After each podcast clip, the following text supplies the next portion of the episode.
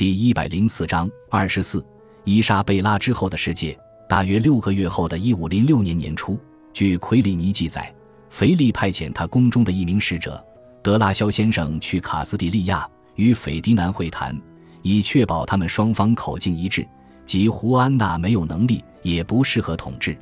奎里尼说，很多佛兰芒廷臣希望腓力这么做，因为他们已经从卡斯蒂利亚领到了补助金。数额在每年五百至三千杜卡特不等，他们害怕，假如胡安娜执政会砍掉这些补助金。他们还希望从卡斯蒂利亚君主指挥的三个宗教骑士团那里，为自己的孩子、孙辈和关系最远的亲朋好友搞到油水丰厚的闲职。大臣们也希望避免发生叛乱。奎里尼写道：“他们担心天性热血沸腾的西班牙人。”尤其是喜好变动、互相争斗的权贵们会起来反抗，要求由他们的合法君主——新女王来统治。大臣们现在的目标是在腓力国王抵达西班牙之前，他的岳父应当传播胡安娜女王不适合统治的消息。他们还希望斐迪南国王会服从他们的意愿，既是因为这样符合他的利益，也是因为在伊莎贝拉女王驾崩时。他不肯交出卡斯蒂利亚政权的理由之一，就是他声称自己的女儿没有能力，不适合治国。从腓力国王的大使的最后几封信来看，斐迪南国王似乎仍然抱有这种意见。腓力国王的大使们正在竭尽全力地安排此事，因为事关他们自身利益。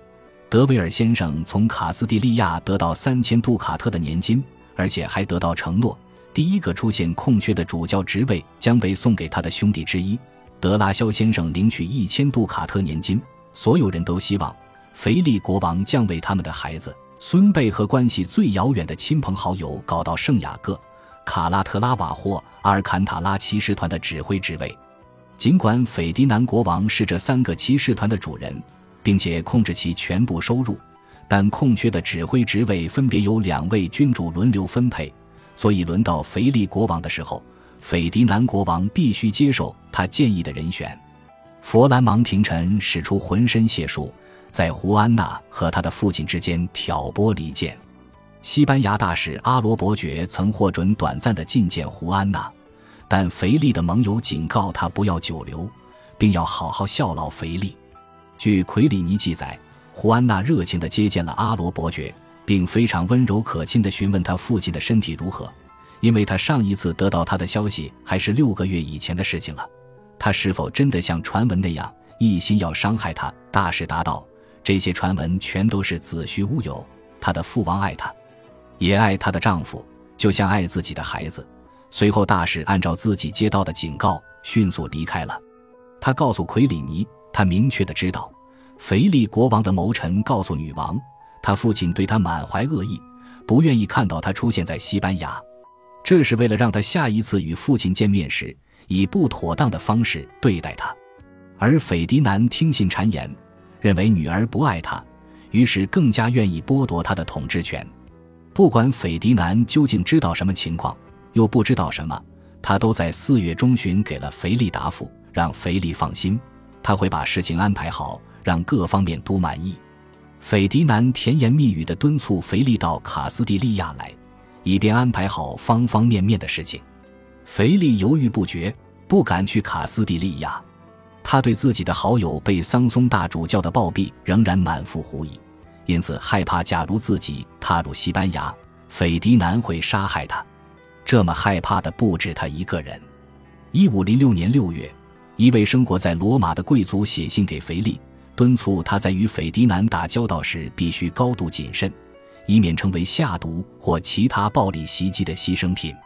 他还特别敦促腓力始终避免与斐迪南一同用膳，但要想赢得西班牙及其领地的丰厚奖品，腓力和胡安娜必须亲自到场掌控。他们从海路去了卡斯蒂利亚，把孩子们留在佛兰德，由腓力聪明和善的妹妹玛格丽特照料。玛格丽特和留在家中的四个孩子，埃莉诺、查理、伊莎贝拉和玛丽住在美丽的小镇梅赫伦，与位于根特的佛兰芒大王宫挤满肚子、阴谋诡计的廷臣们拉开距离。胡安娜和腓力的这次航海旅途惊心动魄，途中风暴把他们吹到了英格兰。亨利七世国王与他们会面，待了一段时间。腓力及其侍从想尽办法证明胡安娜的精神有问题，拼命努力让英格兰朝廷相信他是个疯子。亨利七世私下里告诉自己的廷臣，他觉得胡安娜完全正常。与舰队一起旅行的其他国家的人也说，胡安娜举止可气儿得体。其他人在风暴中张皇失措的时候，他却沉着冷静。腓力和胡安娜抵达卡斯蒂利亚的时候，斐迪南已经再婚了，不过不是像他希望的那样娶到胡安娜·贝尔特兰尼亚。他狡猾地绕开了自己的女儿和女婿。迅速与西班牙的宿敌法兰西结盟，他娶了一位十八岁的泼辣的法兰西公主，也是他的生孙女热尔梅纳德福瓦及他的同父异母姐姐的孙女。作为交换，他承诺要把那不勒斯留给他和热尔梅纳生的孩子。这对路易十二国王很有吸引力，因为热尔梅纳是他的外甥女，而且这项协议将会把那不勒斯重新纳入法兰西的势力范围。斐迪南还同意为路易十二的军事行动买单。斐迪南国王告诉他的臣民，他需要娶这位年轻的法兰西公主，以便为阿拉贡王位生出一个男性继承人。事实上，他这么做就是为了威胁胡安娜的孩子们的继承权，从而激怒腓力。需要一个继承人的辩解很荒唐。此时，斐迪南有三个年轻而有生育能力的女儿，三个外孙和四个外孙女。都可以继承王位，这意味着斐迪南打算生出更多孩子，让他们与已经有的孩子们竞争。他的宣言对胡安娜打击最深，因为如果斐迪南生了新的孩子，胡安娜对阿拉贡的王位继承权将受到威胁。凯瑟琳也感到痛苦，她此时二十岁，在英格兰穷穷竭力，失去了丈夫，正在期望与年轻的亨利王子结婚。若失去在卡斯蒂利亚王位继承体系中的位置，将会让他的日子更难过。虽然斐迪南曾向伊莎贝拉承诺不续弦，他的火速再婚尽管不体面，但并不让人觉得意外。他或许已经厌倦了当一个疾病缠身的女人的丈夫。到一五零五年七月，他已经成为英格兰朝廷窃笑的闲言碎语的主题。使者们告诉亨利七世。斐迪南在他这个年纪还非常好色，此时他五十三岁。另外，他仍然被认为外貌英俊，尽管他失去了一颗牙之后有点口齿不清，而且左眼有点斜。何况斐迪南据说富得流油，因为在他的女王在世时，他从阿拉贡和西西里岛获得的收入一分钱都没有花。神圣罗马皇帝马克西米利安一世认为可以用女色来操控这个局势。他尝试引诱斐迪南缔结另一门在政治上更安全的婚姻，让他在德意志能找得到的最高贵的处女公主、脸蛋最美丽、身材最窈窕的家里当中随意挑选。但斐迪南匆匆奔向了热尔梅纳德富瓦的婚床，他们的结婚契约于一五零五年九月缔结。此时伊莎贝拉的一周年忌日还没有到。斐迪南解释说。他之所以娶了一位法兰西新娘，是为了让法兰西支持他，而不是支持腓力。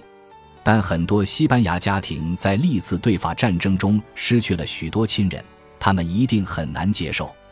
而且他根本没有办法向那些曾爱戴和尊重伊莎贝拉女王的人民解释，人民无法理解斐迪南为什么能够这么迅速地找到新人来替换他。人们觉得斐迪南对热尔梅纳的追求不堪入目。尤其是因为人们对伊莎贝拉的感激和理解是在他去世后才增长起来的。彼得马特告诉塔拉维拉，所有人都觉得很难接受如此仓促的新婚姻，特别是因为国民尊崇去世了的伊莎贝拉，如同膜拜活着的他。斐迪南与热尔梅纳度蜜月的地点，就是当初他与伊莎贝拉新婚伊始的那个地方——杜埃尼亚斯小镇。很多人觉得这是非常不尊重亡妻的行为。不久之后，喜欢穿法兰西风格服饰的热尔梅纳开始扮演起卡斯蒂利亚代理女王的角色。斐迪南在卡斯蒂利亚的支持度骤降。一五零六年四月，腓力和胡安娜抵达国内后，整个西班牙联合一心支持他们。几乎所有贵族都抛弃了斐迪南，一小群死硬分子除外。伊莎贝拉的忠诚谋臣，包括加尔西拉索德拉维加，都坚决反对她的丈夫。只有少数人，包括大主教西斯内罗斯与阿尔瓦公爵，仍然忠于斐迪南。女儿回国不到两个月后，斐迪南宣布他要回到自己的家乡阿拉贡，于是离开了卡斯蒂利亚。跟随他的人很少。几乎和一千四百六十九年他第一次来卡斯蒂利亚与伊莎贝拉结婚时一样少。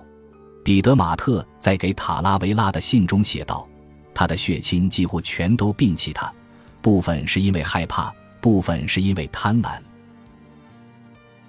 感谢您的收听，喜欢别忘了订阅加关注，主页有更多精彩内容。